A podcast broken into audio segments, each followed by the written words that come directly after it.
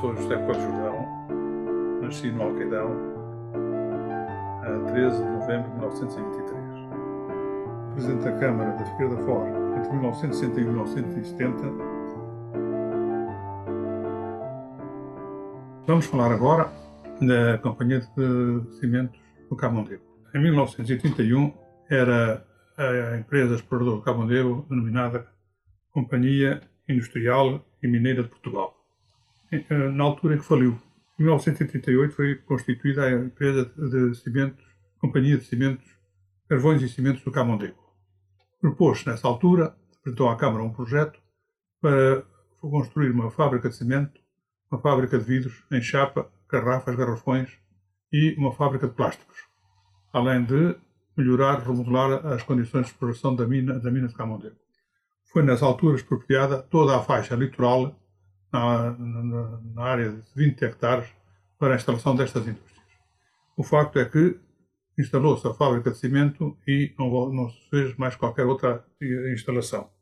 Em 31 de outubro de 1966, a empresa de cimentos Camondego apresenta à Câmara um projeto para a construção de uma moagem de clinker.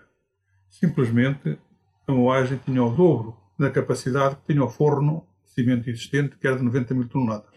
Eu, a Câmara achou isto estranho e deferiu o projeto, mas com a condição de não ser motivo para amanhã reclamarem a exigência de uma nova linha de fabrico. Em 26 de 11, a empresa apresenta na Câmara um projeto, em, em novembro, um projeto para a construção de uma nova linha de cimento, fabrico de cimento, com uma capacidade de 300 mil toneladas.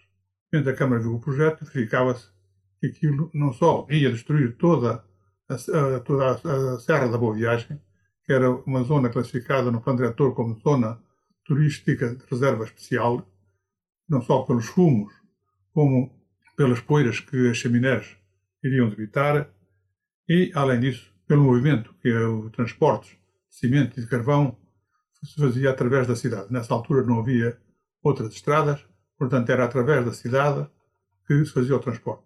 Num, num estudo que se mandou fazer, ficava-se que dava 40 caminhões por hora entre a estação de caminho de ferro e o Cabo. Em face disso, a Câmara, em, 1900, em, em 21 de 11 de 1967, indeferiu o projeto de instalação da nova linha de fabrico de cimento. A Companhia de, Carvão e Cimento de Cabo não concordando com o indeferimento, recorreu para a Auditoria Administrativa do Porto, que nós contestámos, evidentemente, e nos veio dar razão depois em março de 1968.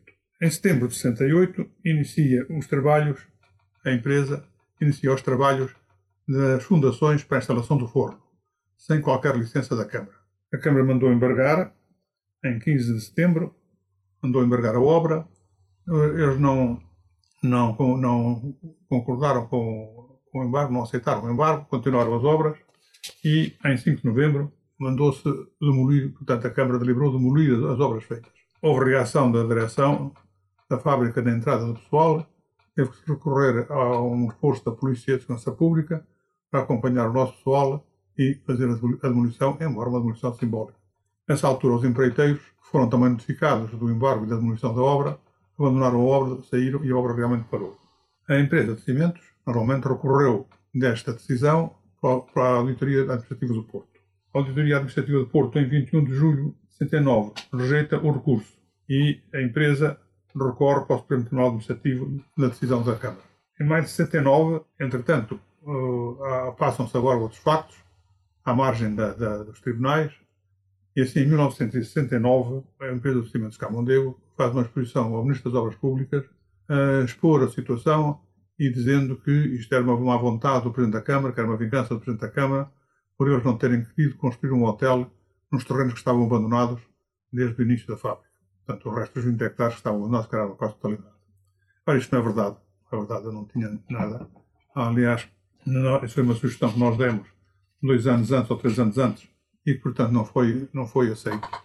Mas não tínhamos nada, não foi nada disso. Portanto, o que aquilo era, era realmente um, uma destruição, não só da, da, da, encosta da serra, que é uma zona turística privilegiada, como de toda o turismo da Figueira e a própria cidade da Figueira. Então eles, eles fazem uma exposição ao Ministro das Obras Públicas pedindo, pedindo que ele, através dos serviços, portanto, a direção da organização, autorizasse a construção do edifício naquele local, portanto, no local onde estava a, a, a fábrica antiga. O diretor-geral dos serviços de urbanização telefona-me, muito aflito, porque o, diretor, o ministro tinha-lhe mandado essa exposição para dar parecer, mas previamente deu ele, ministro, um parecer em que dava razão à empresa de Camondego. O diretor-geral pediu-me para ficar lá um ou dois dias uh, com o consultor jurídico a preparar a resposta ao, ao, ao requerimento, o que eu fiz, e o diretor-geral depois dá um despacho ainda agravando, ainda acentuando mais a razão da Câmara e porque é que não se podia ali construir qualquer unidade industrial. O Ministro, durante este, este, este parecer, a Direção-Geral da Organização manda, não quis ultrapassá-los, e manda, portanto, para o Procurador-Geral da República para dar parecer. O Procurador-Geral da República manda distribuir o processo a um Procurador, elabora um, um, um parecer muito, muito pormenorizado e o Procurador-Geral Procurador da República convida depois para, para a aprovação desse parecer o consultor jurídico do Ministério das Obras Públicas. E assim, em plenário do, do, da Procuradoria e com, com, o consultor jurídico do Ministério das Obras Públicas, o parecer é aprovado por unanimidade e é enviado ao Ministério, ao Ministro. O Ministro, perante aquele parecer, enfim, teve uh, a honestidade de homologar e verificar que, afinal, quem tinha razão era a Câmara da Figueira. A Câmara recorre, recorre do despacho de demolição para o Supremo Tribunal, recorre também do despacho de indiferente do projeto e o Supremo Tribunal Administrativo a todos nega provimento. E assim se evitou a construção de uma unidade fabril de 300 mil toneladas, que seria o fim da Figueira, a destruição completa da zona turística da Serra da Boa Viagem e o, os inconvenientes que se trazia à, à Figueira. Nessa altura, o transporte era feito por dentro da Figueira.